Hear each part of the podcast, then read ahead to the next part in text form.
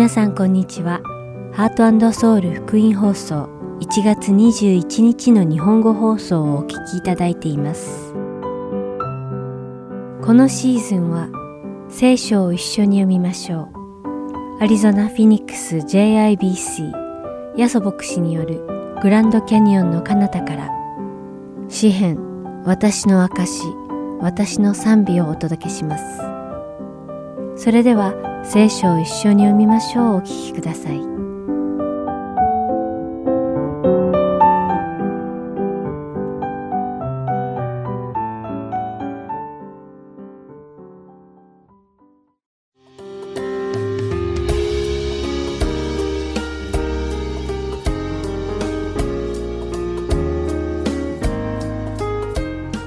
皆さんこんにちは。聖書を一緒に読みましょうのお時間です。お相手はダイヤモンド優子がお送りします。テサロニケ人への手紙第一でパウロは、主の日、すなわち裁きの時であり、イエス様が再臨される日に関して強調して説明しています。なぜかというと、テサロニケのクリスチャンたちの間に、主の日に関して間違った噂が広まっていたからです。特にテサロニケのクリスチャンたちの間では、主の日がいつ来るかはっきりとわからないために、主の日にクリスチャンたちも裁きを受けてしまうのでは、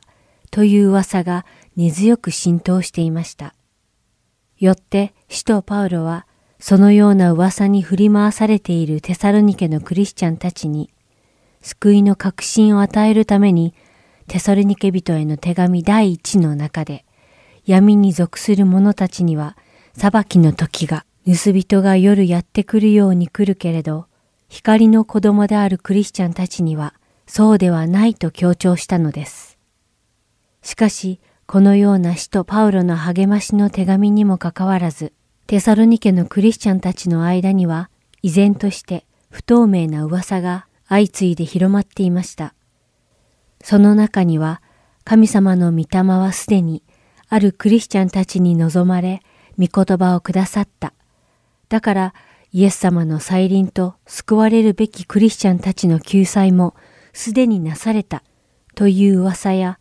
使徒パウロが書いて送った手紙にイエス様の裁きはもうすでに望まれ今残されている者たちは救われなかったので裁きを受けると書いてあるという噂などがまことしやかに広まっていたのです。当時クリスチャンたちは迫害をたくさん受けていたので、あなたたちが受ける迫害は神様のお裁きだ、と誰かが言えば、それはそうだ、と考えられるほどクリスチャンたちは苦しい時期を味わっていました。ですから、このような噂を信じるクリスチャンたちは恐れ始めたのです。本当にイエス様は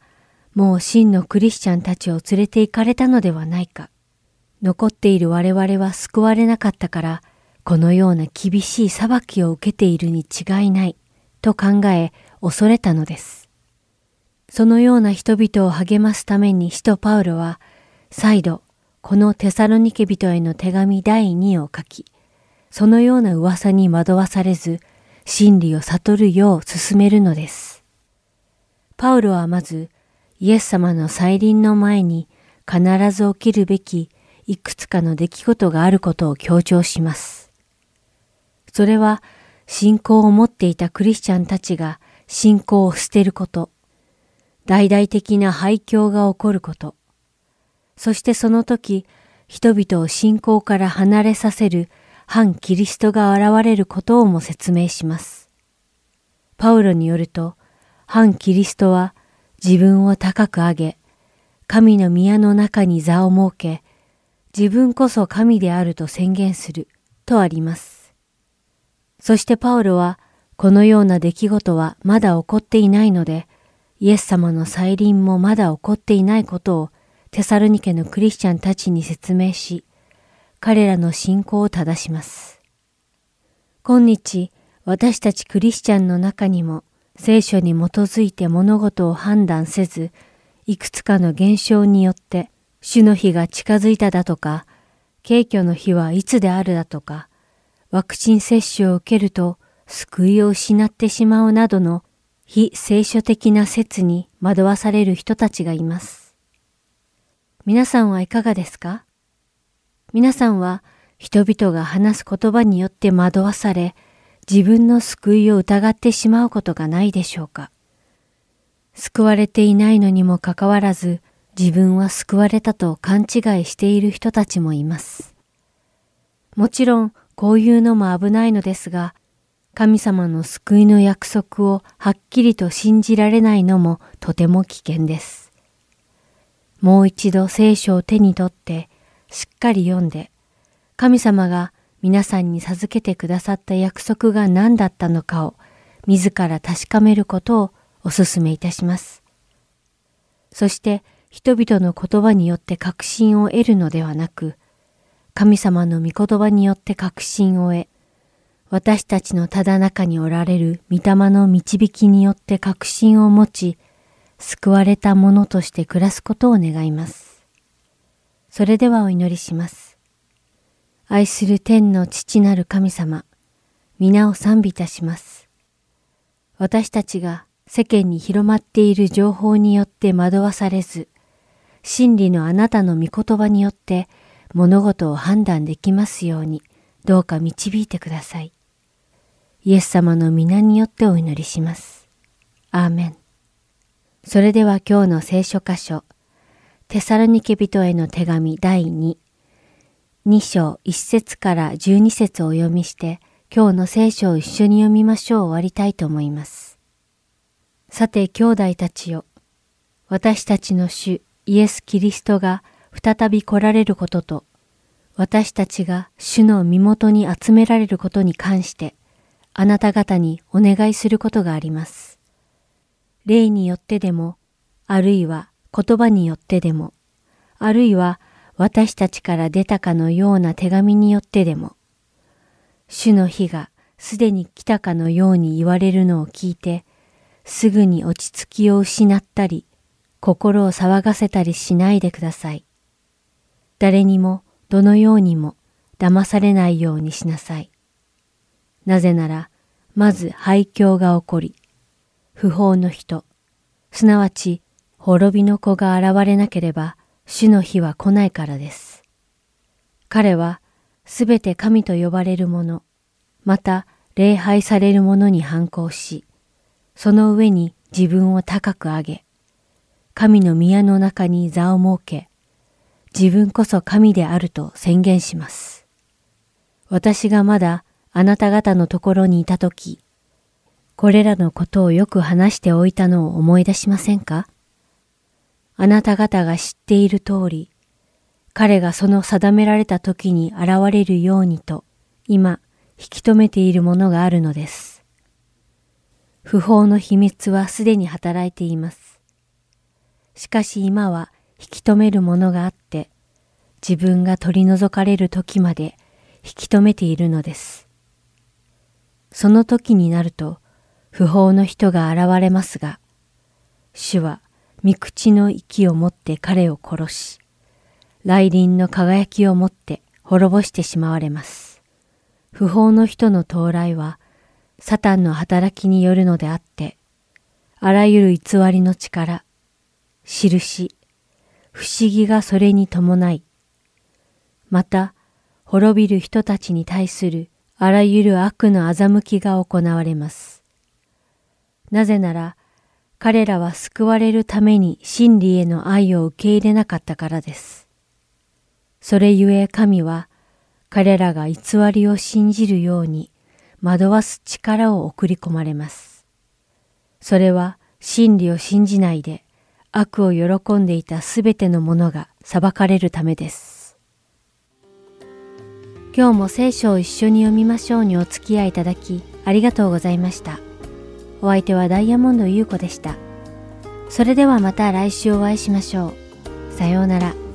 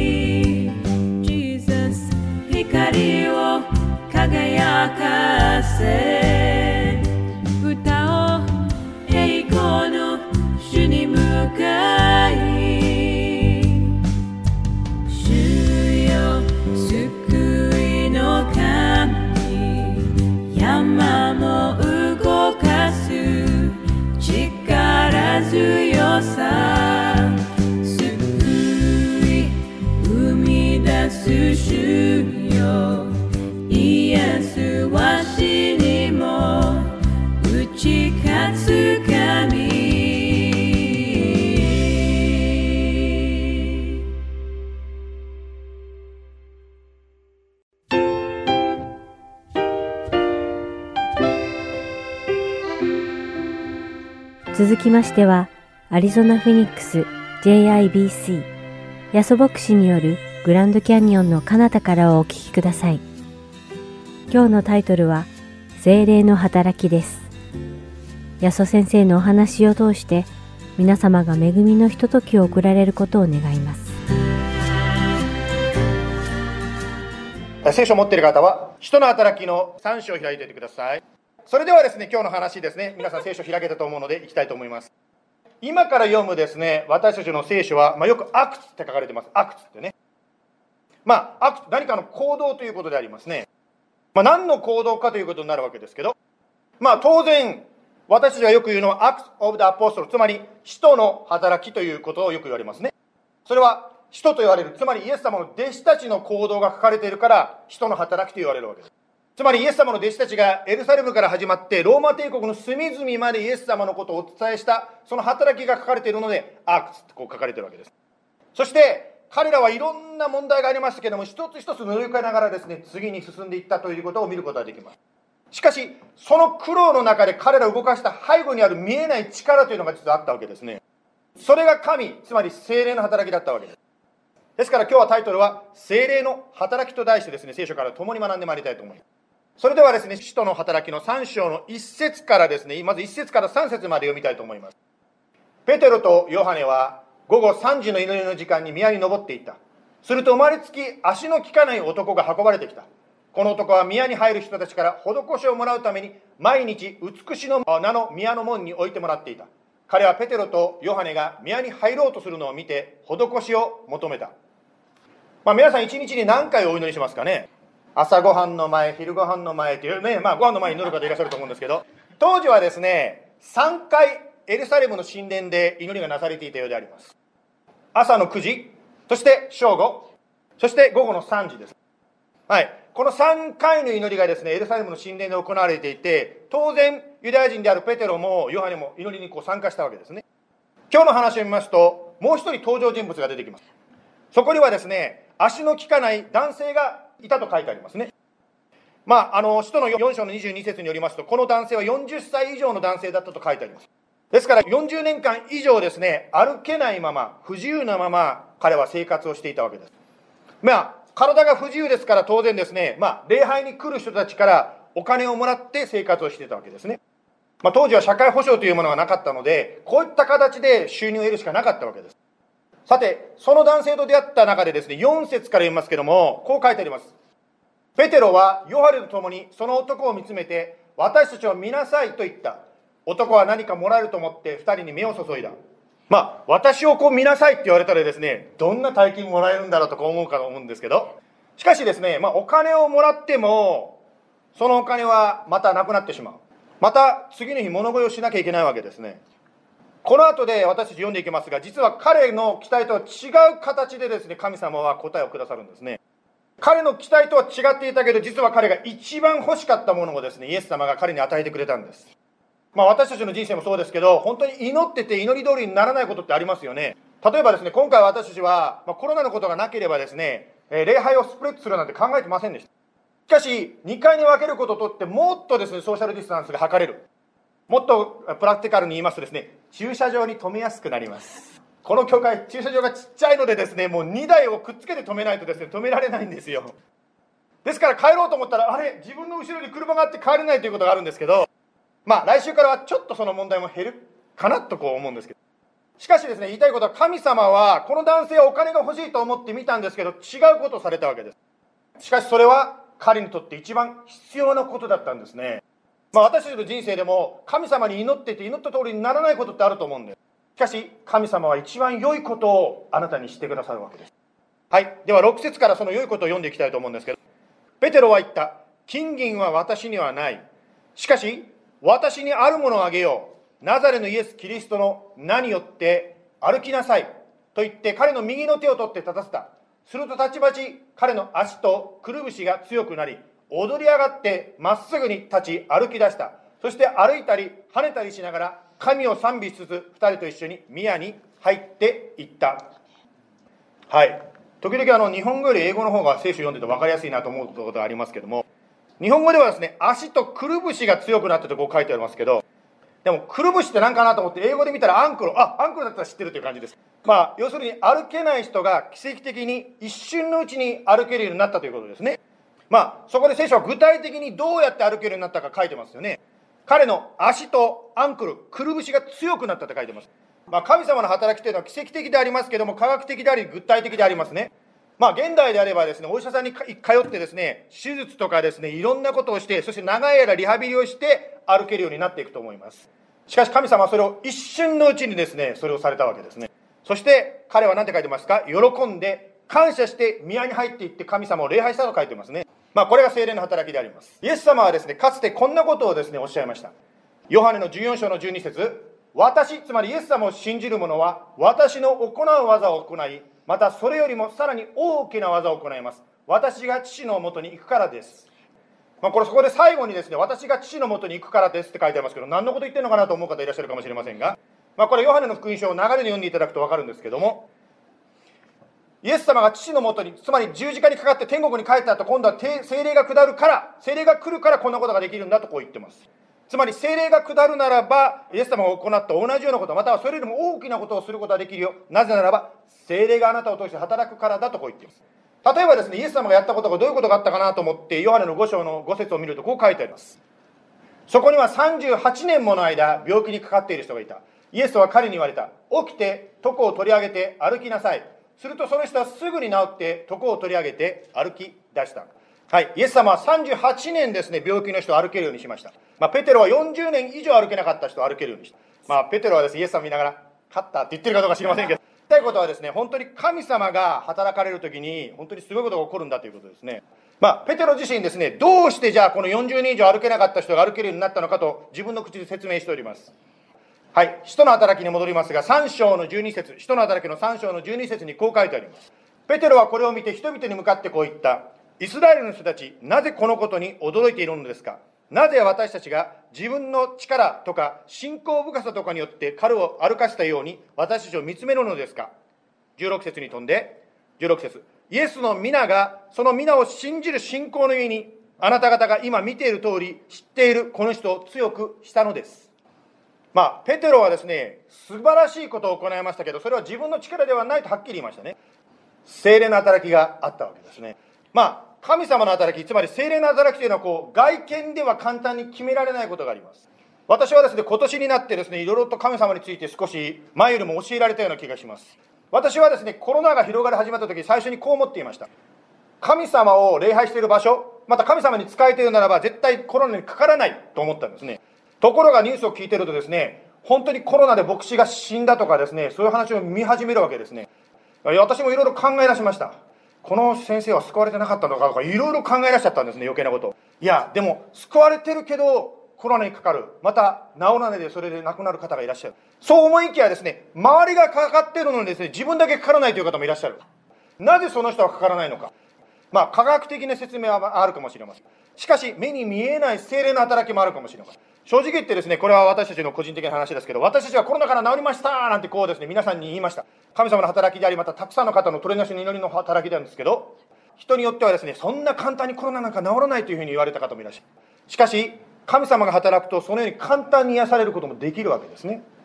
ある夜でしたけども、本当に不思議でしたね。熱とですね、体の痛みが消えたことがあったんですね、あの夜に体験しました。神様の働きというのは本当にこう、一見外側ではわからない。これは科学的なものかもしれない。またさっき言ったように、足が強くなって立てた人のように、科学的なことを神様が起こして、そのように癒すこともできるわけですけど、またなぜこの人が癒されて、この人が癒されないのか、私たちにも分かりません。しかし分かることは、神様が働かれて、私たちは元気になったということです。まあ、神様の働きというのはそのようにこう一見的に見たときにですね、決められないというか、どうしてこうなるのか分かりにくいときが確かにあるでしょう。まあ、例えばですね、精霊の働きと言いますとですね、使徒の働きの5 4章ですね、4章にこんな話が出てきます。4章の36節で、キプロスの生まれのレビ人で、人たちによってバルナバ、訳すと慰めの子と呼ばれていたヨセフも、畑を持っていたので、それを売り、その代金を持ってきて人たちの足元に置いた。まあ、当時のクリスチャンはですね、まあ、共同生活をしておりました。そこにバルナバという人がですね、畑を売ってですね、多額の献金をしたと書いてます。するとですね、その姿を真似する人が出てきました。はい、使徒の働きの5章読みますけど、アナニアという人は妻のサッペロと共にその持ち物を売り、妻も承知の上でその代金の一部を残しておき、ある部分を持ってきて人たちの足元に置いた。3節ペテロがこう言った。アナニア、どうしてあなたはサタンに心を奪われ、精霊を欺いて辞書の代金の一部を自分のために残しておいたのかそれはもともとあなたのものであり、売ってからもあなたの自由になったのではないか。なぜあなたはこのようなことを企んだのか。あなたは人を欺いたのではなく、神を欺いたのだ。多額の献金を神様に捧げたというのは、バルナバもアナニアも一緒だったわけですね。しかし違っていたのは、アナニアは精霊の導きに逆らい、精霊を欺いて捧げたわけですね。精霊の導きに従わなかったゆえに、アナニアというのはです、自分に災いをもたらしてしまいました。まあ、今年ですね、2020年の最後になって、今年を振り返るとですね、いろんな今年はこんなことがあったということをですね、よく言われておりますが、一つですね、今年のまあ流行り言葉っていうんですか、言われたものにこういうものがありますね。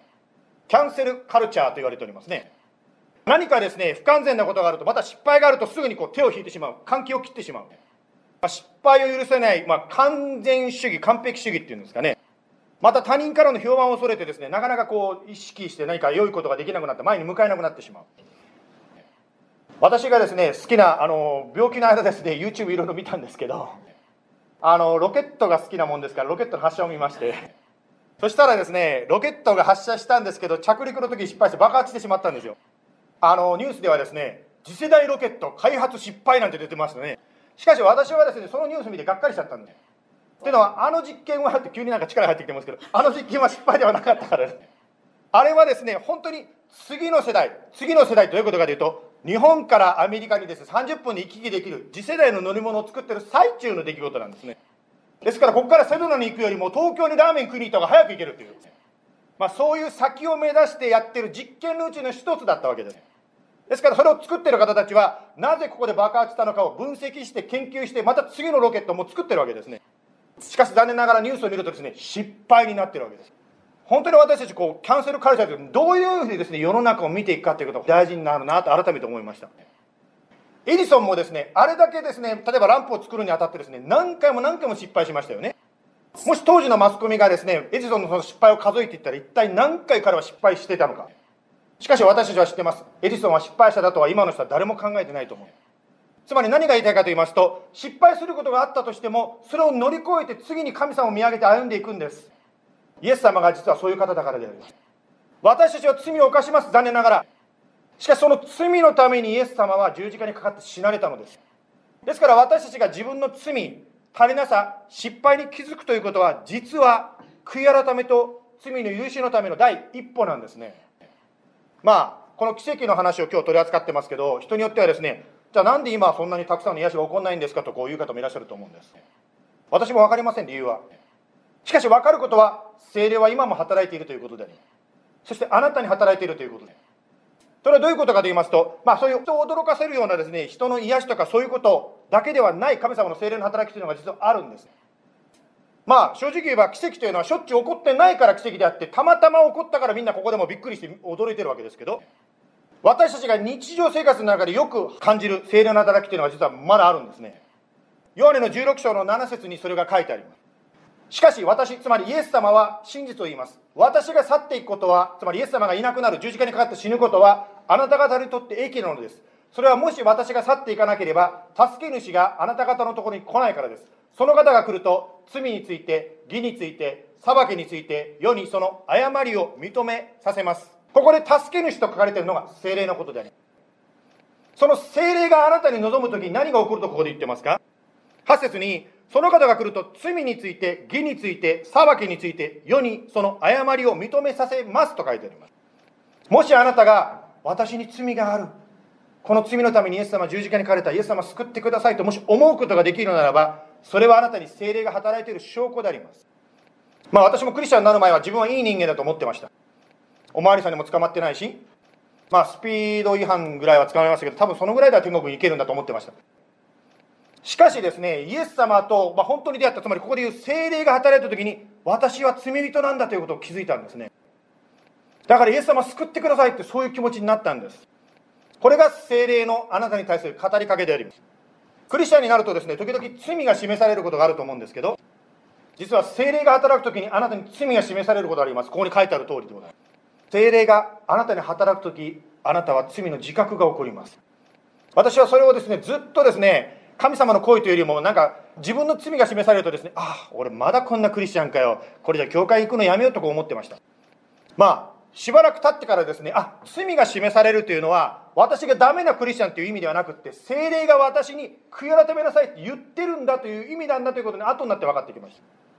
まあ、もちろんイエス様がいないと私はホラブルパーソンなんですけど、今、通訳聞きながらですね、思いましたけども、本当に神様が働かない限りは、私は本当に助けられないんだということ、それが罪の示す時なんですね。まあ、ですから毎日、あなたに語りかける、働きかける精霊の声に従うことが大事だということであります。残念ながらアナニアはですね、精霊の声を無視して自分のやり方で下げてしまったために自分に不幸を招きました。ペテロは、まあ、毎日ですね、祈りに行ってたと思うんですけど、男性をですね、何度も見かけたと思うんですけど、しかし神様の時が来た時に、ペテロに神様語りかけた、精霊が働いたわけですね。そして彼が手を伸ばすと男性が立ち上がったわけです。つまり、神様の導きを聞いて一歩踏み出す。これが信仰の一歩であるということです。イエス様は全ての人が救われてほしいと願っていますそのためにイエス様がベツレヘムで赤ちゃんとして生まれたわけですよねこれがクリスマスの贈り物でありますまあクリスマスというとですねまあクリスチャンであろうがなかろうが贈り物を送ったり受け取ったりすると思うんですけどしかしですねどうですか？ギフトをもらった後にですねあありがとういくらだった？あ払うよって言ってですね払う人います？もらったらもらうわけありがとうって言ってもらうわけですねイエス様もそうでありますね。私たちに救いというギフトをくださろうとしている。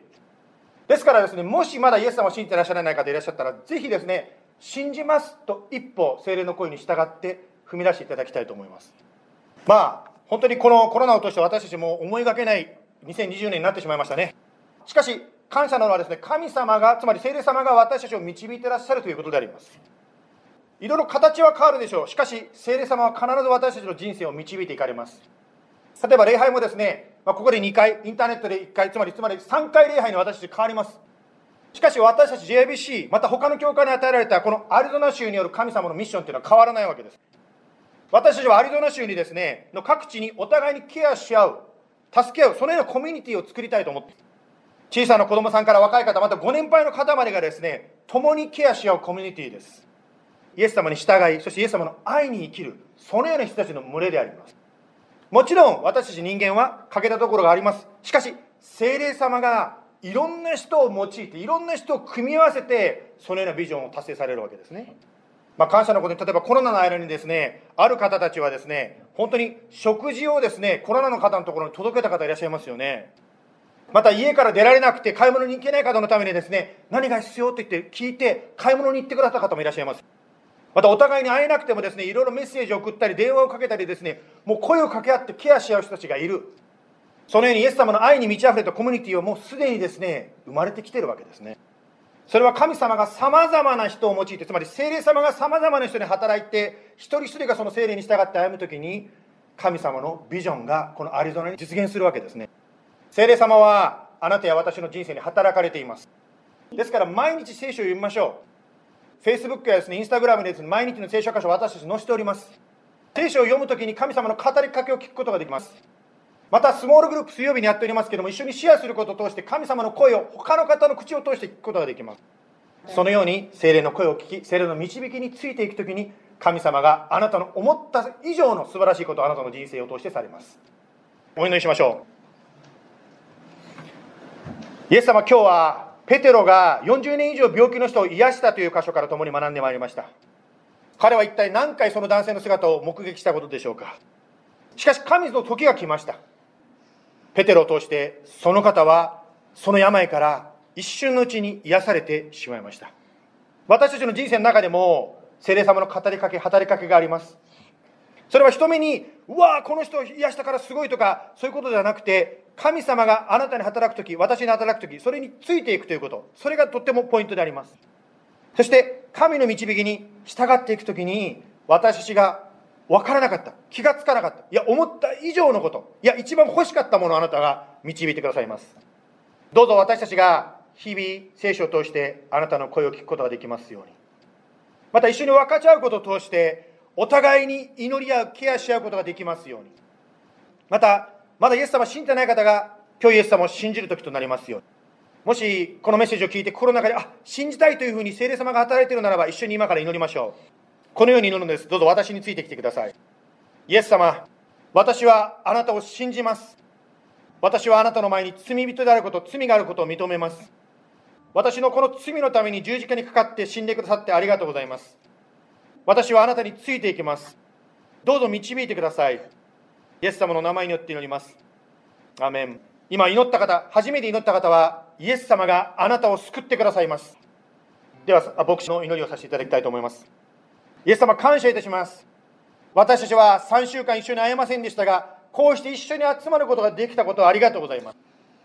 このコロナの現実は、私たちの心を本当に地に足をつけさせてくださいますあなたにあって祝福がありますしかしこの世はまだ天国ではありません。試練もあるでしょう。争いもあるでしょう。しかしあなたにあって私たちはここで希望を持ってまた力をいただいて前に向かって進むことができることありがとうございます。どうか今日学んだように聖霊様あなたの声を私たちが聞くことができるように。声というとある方は混乱するかもしれませんので、言い方を変えますと、聖書が教えていることをそのまま信じて生きることができますように。聖書が委ねようというならば、あなたに委ねます。聖書が不安になるの、心配するなと言ったら、私たちは心配しません。聖書が満たすと言ったら、本当に起こるのかなと思うけど、絶対にこれは満たされると私たちは信じます。また聖書が癒すと言ったら、癒されるのかなと思わないで、癒されると信じます。どうぞ私たちの人生を導いてください。そしてどうぞ一人でも多くの方が確かにイエス様は生きておられるということを今週も体験できますようにイエス様の名前によって一人一人を祝福して祈ります。アメン。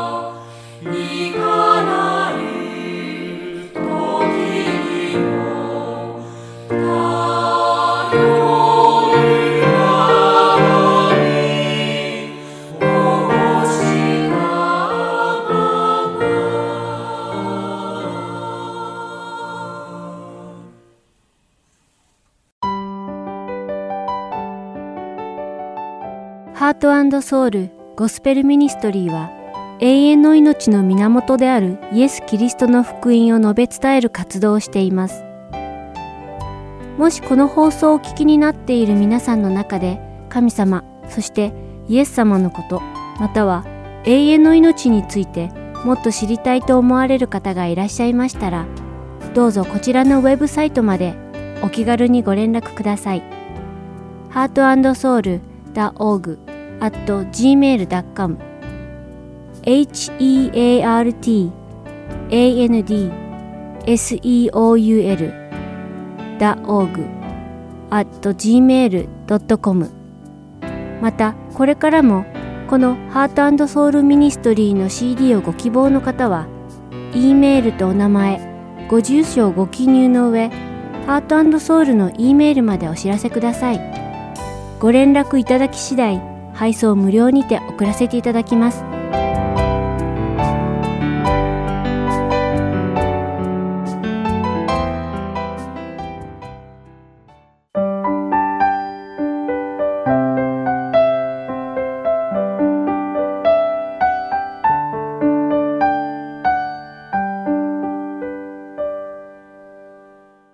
では詩編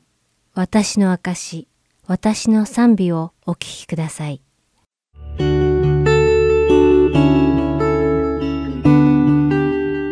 ハートソウル福音放送のリスナーの皆さん、こんにちは。詩篇を学び、心の中を主に告白する番組、詩篇、私の証、私の賛美の時間です。お相手は横山まさるです。イエス様は私たちに、神様と富には同時に使えることはできないと言われました。しかしこの世に住む私たちは何かの表紙で私たちの目が神様ではなく、世俗的なことに向いていることに気づかされるのです。罪深い私たちにとって世俗的なことは往々にして魅力的に映るため、悲しいことに私たちの目は主である神様から離れてしまうのです。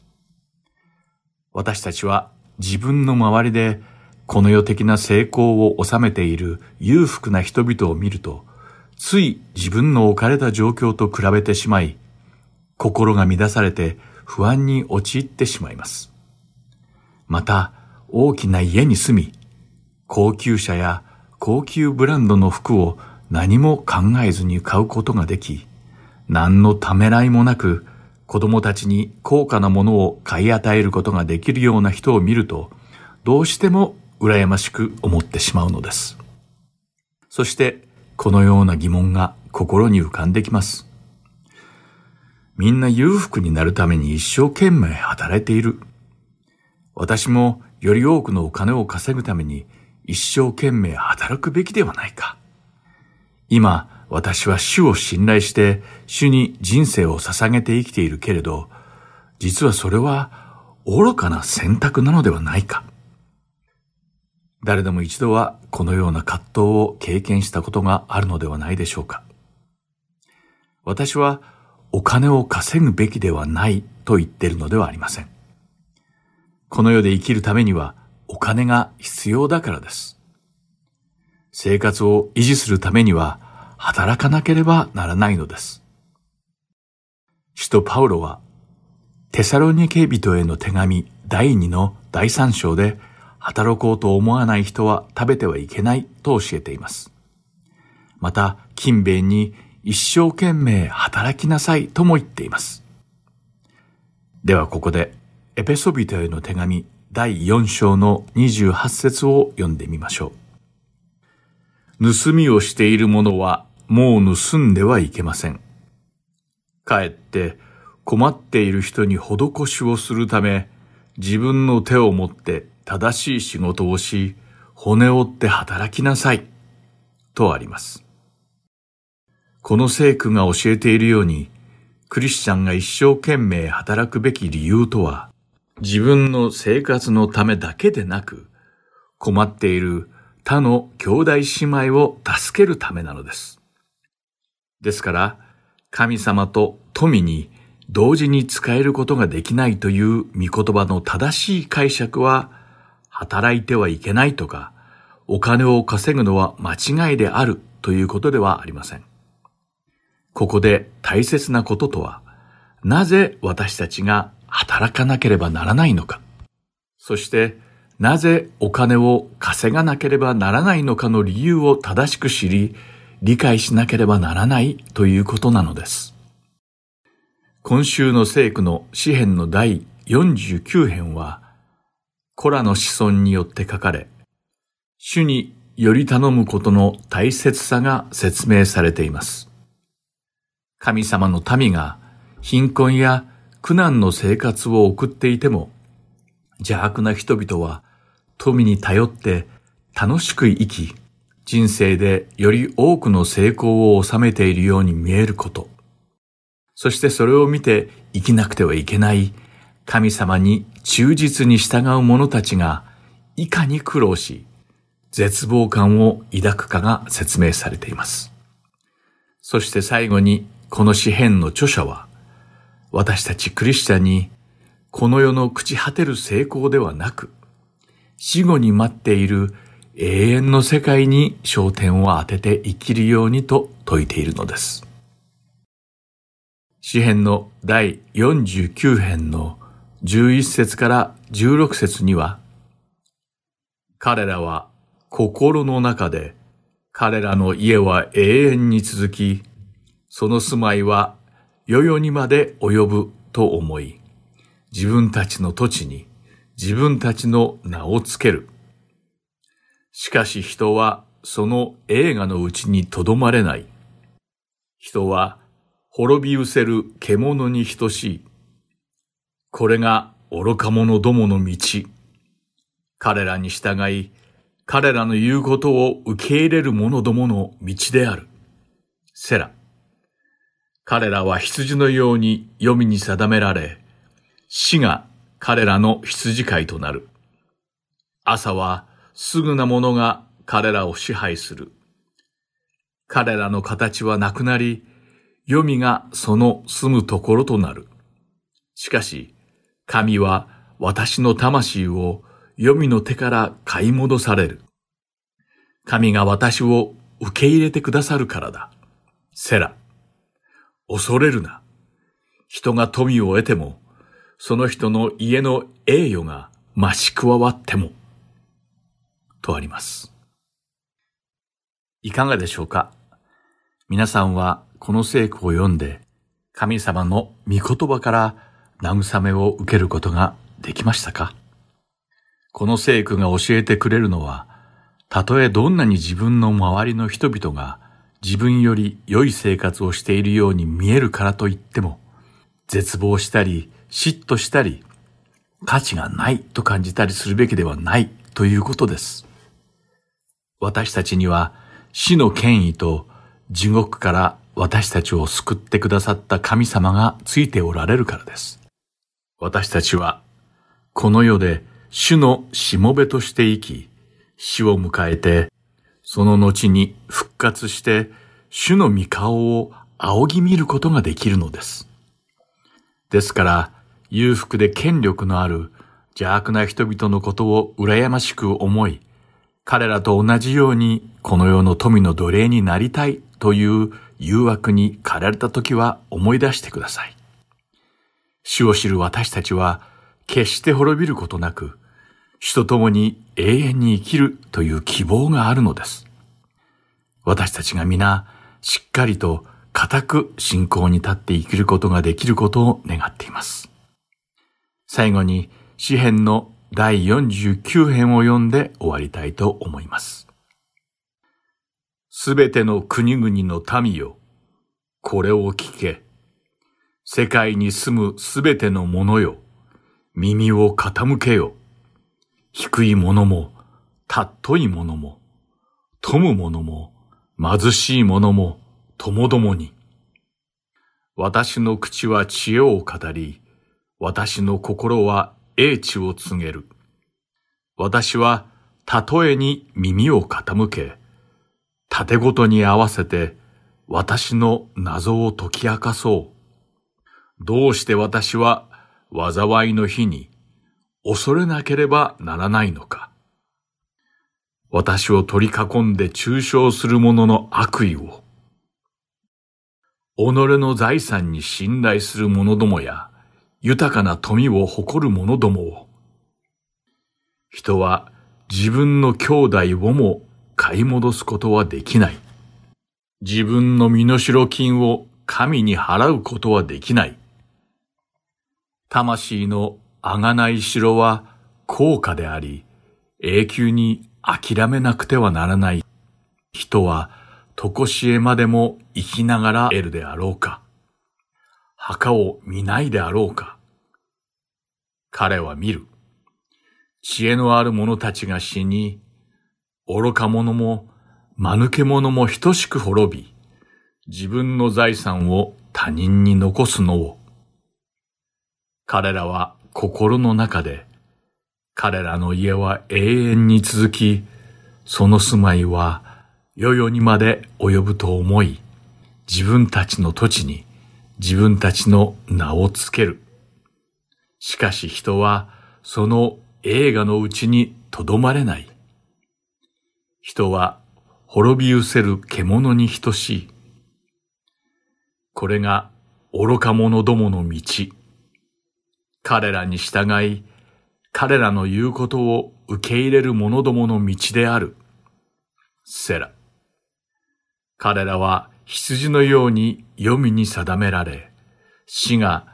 彼らの羊飼いとなる。朝はすぐな者が彼らを支配する。彼らの形はなくなり、黄泉がその住むところとなる。しかし、神は私の魂を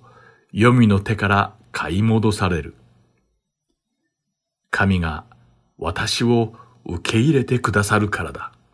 セラ。恐れるな。人が富を得ても、その人の家の栄誉が増し加わっても、人は死ぬとき何一つ持っていくことができず、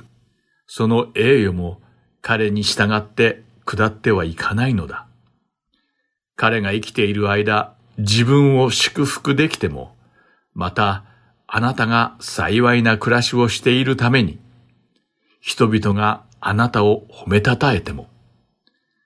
あなたは自分の先祖の世代に行き、彼らは決して光を見ないであろう。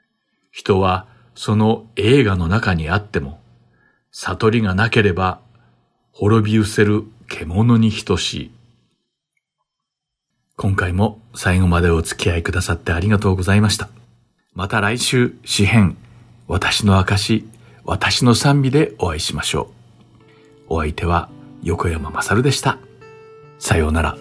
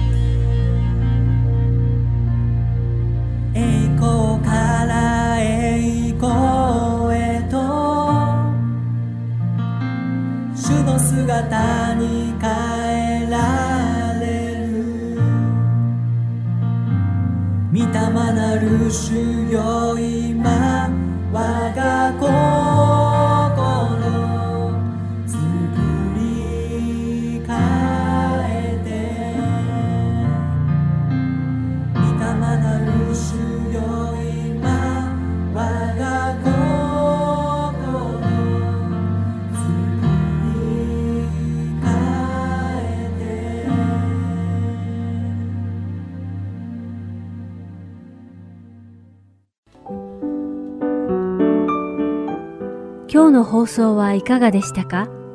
最後までお付き合いくださりありがとうございました。また来週お会いしましょう。